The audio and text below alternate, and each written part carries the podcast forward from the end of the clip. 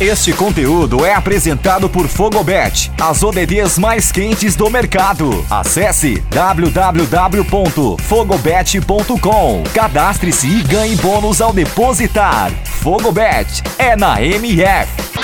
Alô, fanático por futebol, aqui quem tá falando é Rodrigo Volpini, comentarista esportivo aqui da Web Rádio MF.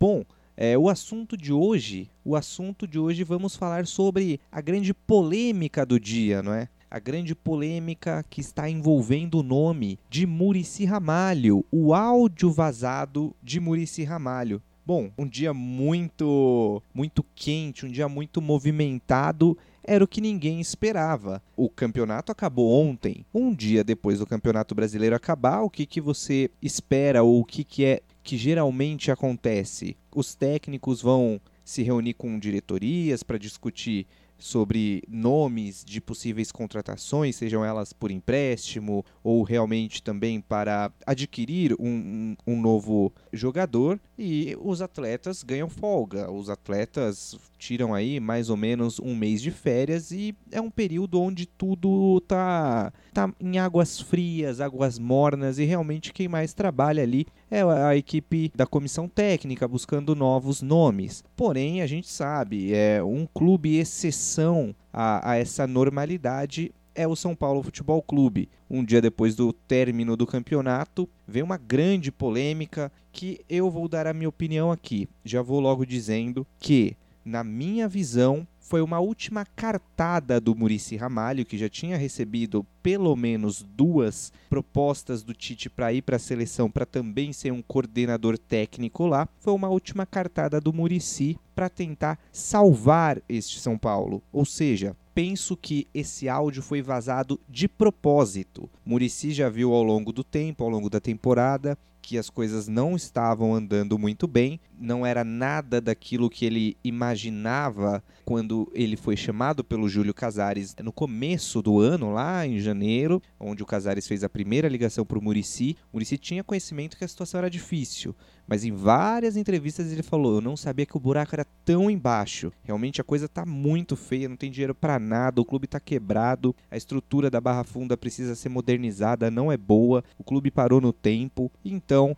penso eu que foi uma última cartada do Murici, uma maneira dele explanar aí toda a sua indignação, sua revolta e dar uma cutucada ali no Casares, falando de uma maneira indireta, né, esse áudio sendo vazado de propósito, de que, ó, é, já recebi duas propostas aqui e eu posso aceitar. Eu posso aceitar ir para a seleção, vou ganhar melhor, vou ganhar muito mais e ao mesmo tempo eu não vou me desgastar tanto. O Murici também que assumiu que teve recentemente arritmia cardíaca em decorrência do alto estresse da fase do São Paulo que estava lutando contra o rebaixamento. Mesma coisa vale para o Rogério Ceni. O Rogério Ceni que é o maior ídolo da história do São Paulo, também não quer ter seu nome envolvido com rebaixamento. Não quer de maneira nenhuma ser o técnico que fica marcado pelo rebaixamento com toda a história que ele tem de 26 anos, 25 pelo menos como atleta profissional.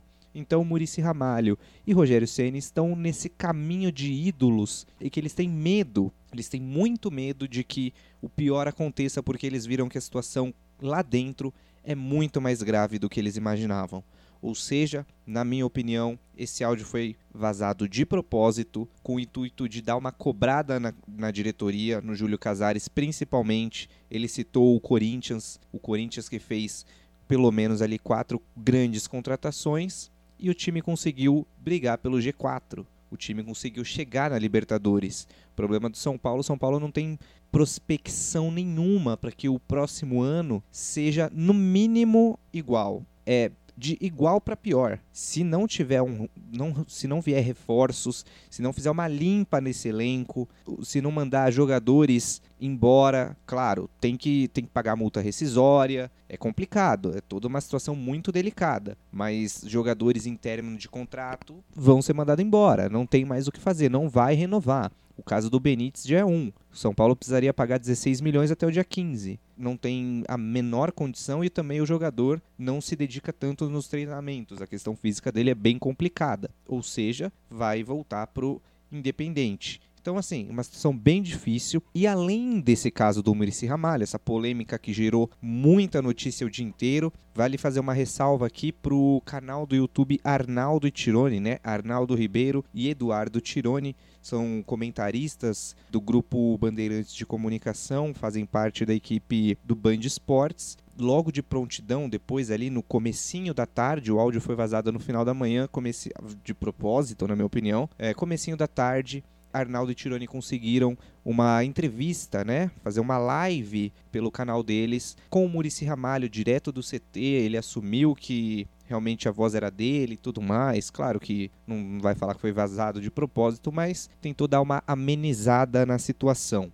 E além dessa grande polêmica, o São Paulo também passa por um momento bem delicado, que é essa sabotagem que vai existir no clube, né? Essa grande, esse grande golpe que o clube vai sofrer por parte de seus dirigentes e mais voltado aí mais uma vez ao nome do presidente Júlio Casares, que quer promover uma mudança no estatuto. Uh, muitos jornalistas, torcedores encaram isso como golpe. Eu trouxe aqui alguns pontos, é, os principais pontos que vão ser mudados, que o pessoal da direção está querendo alterar no Estatuto do São Paulo. Primeiro ponto, a reeleição do presidente, que foi extinto isso em abril de 2017 pela gestão Leco. Quem tinha alterado o estatuto com o campeonato andando, né, aquele negócio de mudar a regra durante o campeonato, foi Juvenal Juvencio. E aí está o resultado do São Paulo. De lá para cá, até agora, 10, 15 anos, o São Paulo só em decadência. Então, na gestão Leco, em abril de 2017, foi extinto,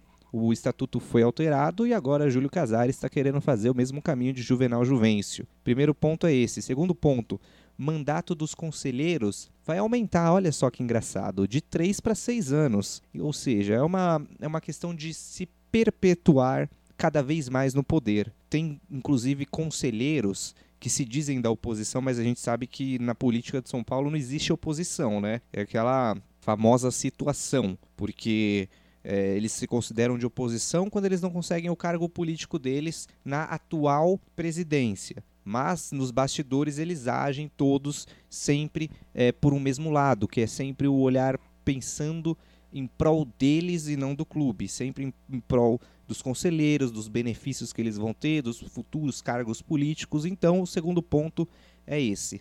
De três para seis anos o mandato dos conselheiros. Gente, absurdo. Terceiro ponto: diminuição do conselho deliberativo, de 260 sócios para 200 sócios.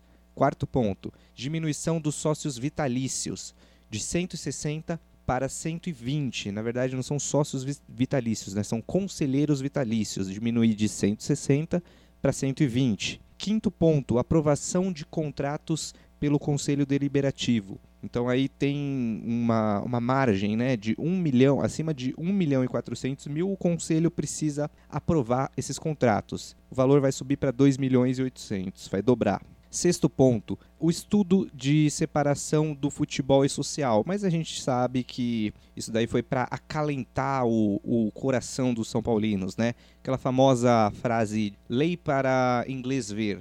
Isso não vai acontecer, gente, esquece. Estão falando aí de uma nomeação de um comitê para estudar essa possibilidade com prazo de um ano para apresentar essa proposta. Isso surgiu só para abafar um pouco a pressão que os torcedores vieram fazendo antes mesmo do, do presidente anunciar que dia 16 de dezembro iria ter essa, essa alteração do estatuto. Então eles só colocaram no mesmo bloco, falando: ah, não, vai ter um ano aí para a gente avaliar e tal. Isso aí vai ser engavetado, não vai criar comitê nenhum, ninguém vai avaliar isso. O próprio Murici falou no áudio vazado: os conselheiros não querem, não vão aprovar. É simples o fato. Eles estão passando de 3 para 6 anos o mandato deles. Vocês acham que eles vão querer é, alterar, é, fazer estudo de separação e social para prejudicar eles mesmos? Jamais, jamais. Então, como os próprios conselheiros é, disseram da oposição, como eu tinha comentado anteriormente, os próprios conselheiros de oposição falaram: o São Paulo com essa mudança do estatuto, está voltando para a década de 1980, enquanto todos os outros clubes estão só caminhando para frente, progredindo. A gente vê aí Bragantino, a gente vê boa gestão também de Flamengo, de Palmeiras, agora com, com a Leila Gagliotti fez história.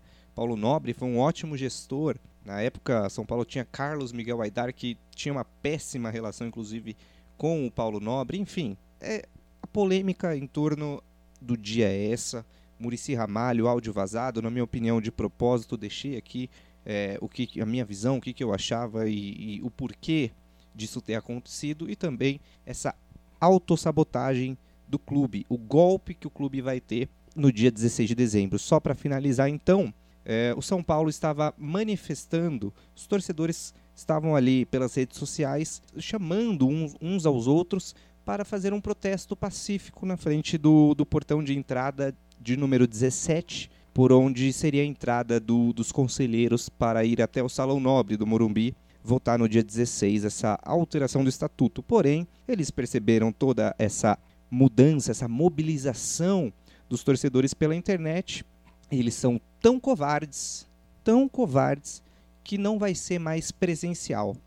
Esse golpe que o clube vai sofrer no dia 16 de dezembro será de maneira online.